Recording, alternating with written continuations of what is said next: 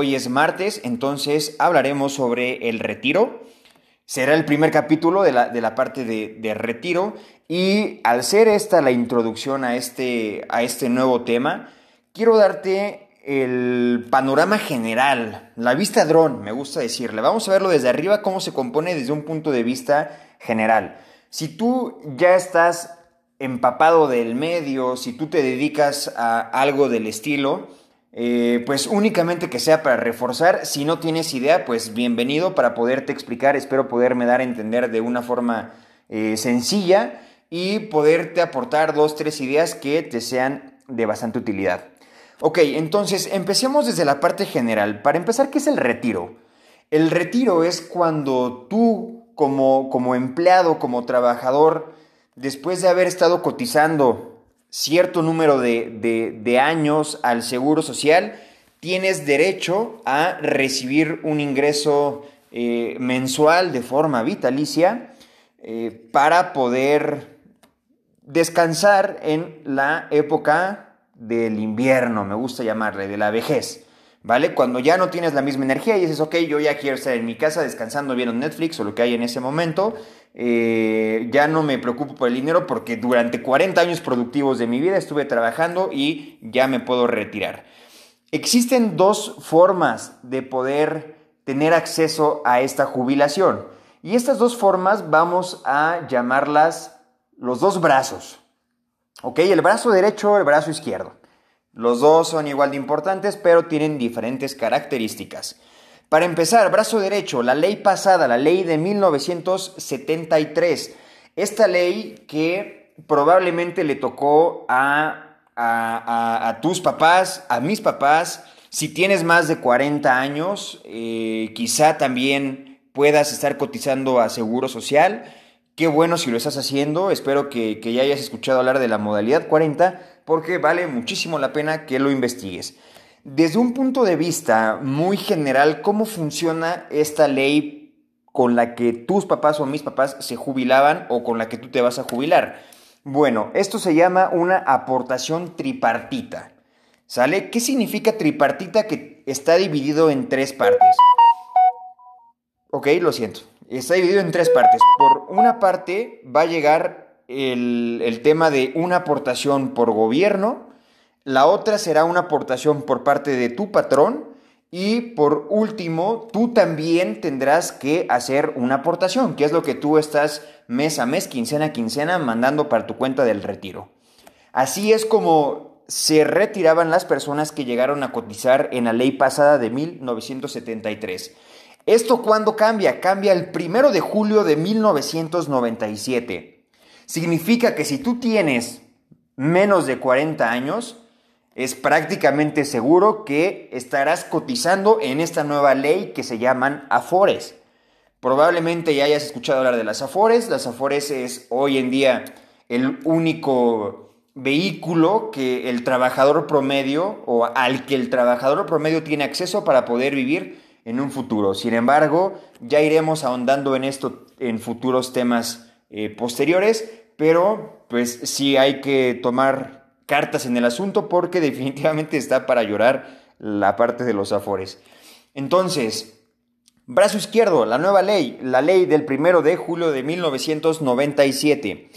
¿Esta ley qué es? Esta ley significa que te rasgas con tus propias uñas y te vas a retirar si es que cumples con los requisitos que te pide el sistema con una pensión de aproximadamente un tercio de lo que ahorita estás percibiendo o de lo que tú estarías percibiendo como último ingreso.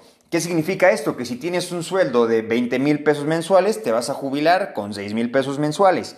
Si tienes un sueldo de 40 mil pesos mensuales, tu sueldo va a ser de 12 mil pesos mensuales. Y así, tirándole a, si ganas 100 mil pesos, de esos 100 mil vas a ganar ahora solo 30 mil, compadre. Entonces, sí es importante prestarle atención si hoy estás joven y tienes la posibilidad de, eh, de, de, ser productivo, pues bueno, empieza a ser un colchoncito que te permita sobrevivir a esa circunstancia.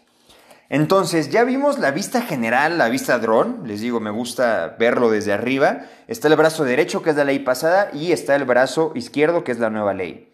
Vamos a dar las características específicas o técnicas de cada una de estas eh, dos formas de jubilarse. Anteriormente, en la ley de 1973, en 1900, a partir de, o más bien, estando dentro de esta ley, el requisito mínimo para poderte jubilar era tener 500 semanas cotizadas, es decir, tener por lo menos 10 años laborales, 10 años laborales activos dados de alta en un patrón, en una nómina, y si tú cumplías con esas 500 semanas o más, si, si trabajaste 20 años, pues evidentemente esto va a ser el doble y así sucesivamente, pero si tú trabajas por lo menos 500 semanas, tienes acceso a recibir una pensión. ¿Cómo se va a medir tu pensión? Y esto va para las personas que están cotizando en la ley 73. Espero que ya lo sepas. Pero eh, tu jubilación va a ser igual al número de semanas cotizadas más o por el promedio de los últimos cinco años. ¿Ok? Esto es una, es, va a ser una, ahí se hace una ecuación para tomar el número de semanas que tú has trabajado, el número de años que tú fuiste laboralmente activo, que estuviste aportando el seguro social, que estuviste contribuyendo, que estuviste pagando impuestos, el número de años que tú estuviste activo, y también se tomará como otra variable el promedio de tus últimos cinco años. Ojo con esto, es bien importante. ¿Por qué? Porque a veces por no tener la información aceptamos trabajos por fuera o, la gente llega a aceptar trabajos por fuera. Me ha tocado casos cercanos que dice, ah, ok, pues mira, te pago, te doy de alta en el, en el seguro social con el sueldo mínimo y te pago lo demás por fuera pero gente de 50, 50 y tantos años que ya está próxima a su jubilación y entonces por no estar bien informados, prácatelas. Pierden una muy buena cantidad para su retiro o se ven forzados a tener que trabajar más años para subir ese promedio. ¿Sale? Entonces, esto es el punto general del brazo derecho de la ley 73. Si tienes más dudas, me puedes encontrar en Instagram como el maestro de los seguros. Ahí puedes ponerme dudas en particular o, nos podemos poner en contacto. Vámonos con el brazo izquierdo. La nueva ley, la ley para las personas que tienen menos de 40 años.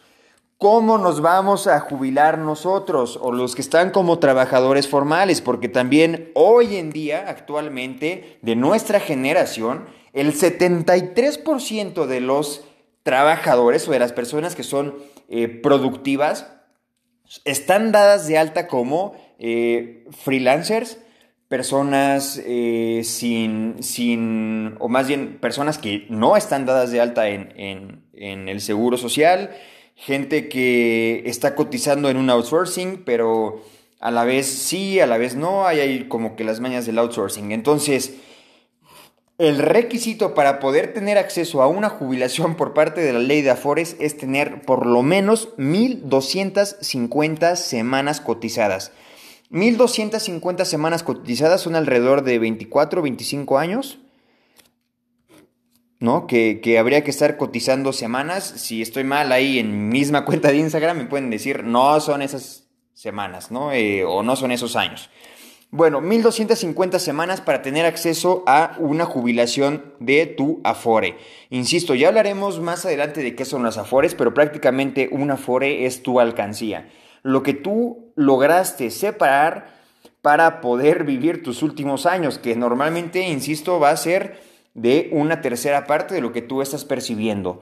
Ahora, si nos fuéramos a, noticias que han salido, artículos del Economista, artículos del Financiero, eh, de, Forbes, de, varias, em, de, varias instituciones de prestigio, en donde incluso se ha llegado a mencionar la parte del retiro como una alerta nacional. A ese grado estamos de que de verdad no se tiene la cultura o no nos interesa el informarnos de qué va a pasar con nosotros el, día de mañana. Y es que si te pones a pensar, somos, somos seres que, que vemos únicamente el presente.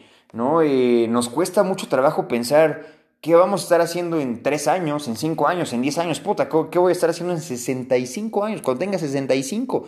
No, pues no, no, no tengo ni idea, ¿no? Entonces, em, a veces considero que podría ser importante el, el hacer una pausa y ponerse a reflexionar 5 minutos, 10 minutos, 15 minutos, qué va a ser de nuestro futuro de tu viejito, de tu viejita, que el día de mañana eh, una simple decisión puede traer un impacto importantísimo. Entonces, ley de 1997 son las afores, te rascas con tus propias uñas, más vale que prestes atención a la parte de tu retiro y que empecemos a formar fuentes de ingreso pasivas. ¿Ok?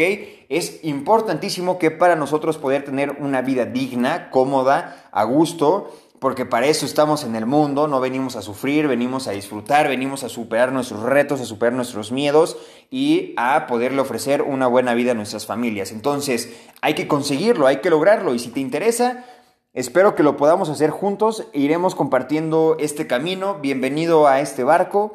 Eh, esto fue la introducción general a la parte del retiro, insisto, desde la vista dron podemos observar que hay dos brazos la ley de 1973 y la ley de 1997, las Afores.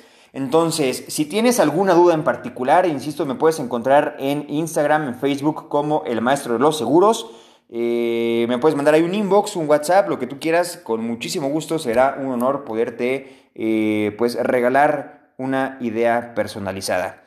Te agradezco mucho tu tiempo, gracias por compartir este espacio y pues nos vemos mañana, mañana miércoles, para platicar sobre el tema de finanzas personales y emprendimiento. Que tengas una buena noche, eh, esto es, soy Giovanni González y te deseo pues una gran semana. Gran inicio de un nuevo segundo semestre que hay que cerrar con todo. Nos vemos pronto. Muchas gracias.